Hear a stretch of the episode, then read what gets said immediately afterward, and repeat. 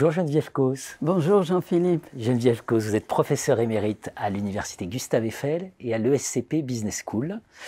Et vous êtes auteur du 13e chapitre, La formation en alternance au-delà du savoir, de l'ouvrage L'enseignement de la gestion en France, identité, défis et enjeux, coordonné par Alain Burlot et Franck Bournois, édition EMS. Alors Geneviève Cos, quelles compétences finalement spécifiques on développe dans le cadre des cursus en alternance? Nous sommes dans des cursus en alternance dans le domaine de la gestion. Les sciences de gestion reposent sur des pratiques. Or, jusqu'à présent, à l'université, les débuts de l'enseignement de la gestion, c'était essentiellement la dispense d'un savoir.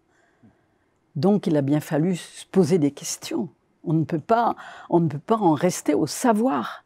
Alors, euh, les, professeurs qui enseignent la gestion ont, essayé de faire rentrer cette dimension professionnelle. Notamment, euh, l'effort a été fait surtout en, utilisant la méthode des cas. Hmm. Mais euh, la méthode des cas, c'est une vision que j'allais dire un peu tronquée de la réalité. Quand vous étudiez un cas, vous donnez un cas à résoudre à un étudiant. Euh, on lui a posé clairement le problème. On lui a donné toutes les informations. Tous les paramètres.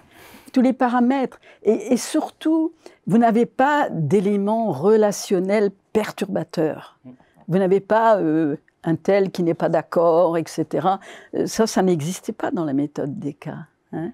Donc, euh, la méthode des, cas, ben, ça a quand même été formidable, ce développement de la méthode des cas.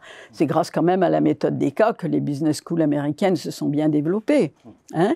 Mais, euh, et là, je vais faire référence à ce qu'a écrit Mintzberg dans un ouvrage, je crois que c'est de 1989, Formons des managers et non des MBA. Pourquoi? Parce que des MBA forment des experts. On forme des experts en finance, on forme des experts euh, en, management, en marketing par exemple, mais on ne forme pas des managers. Hein.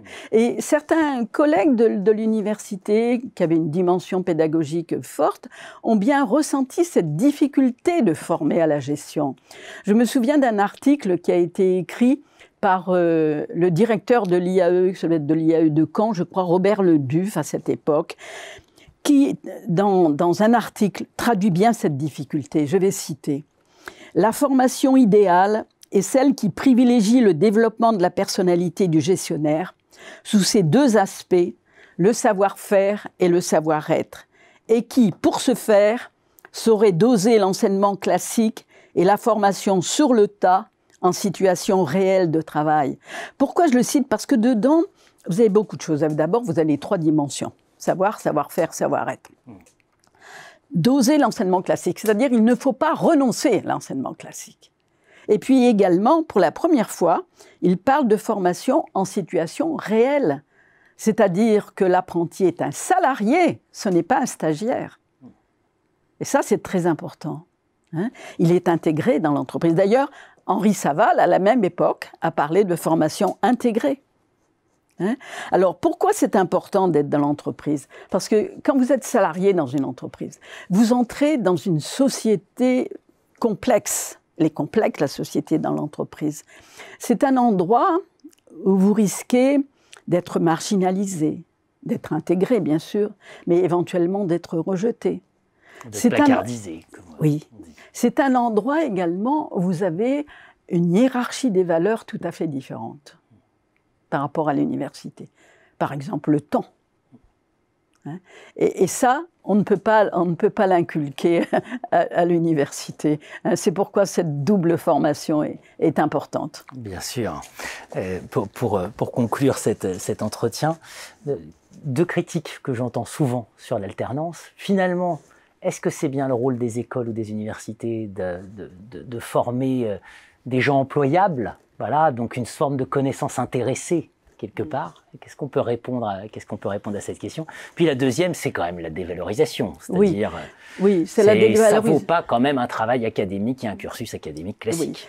Euh, Comment faire connaître la valeur de ces compétences? Oui, on peut se poser la question est-ce que c'est à l'université de rendre des gens employables? Mais il faut aussi partir du principe que l'entreprise n'est pas un lieu de formation.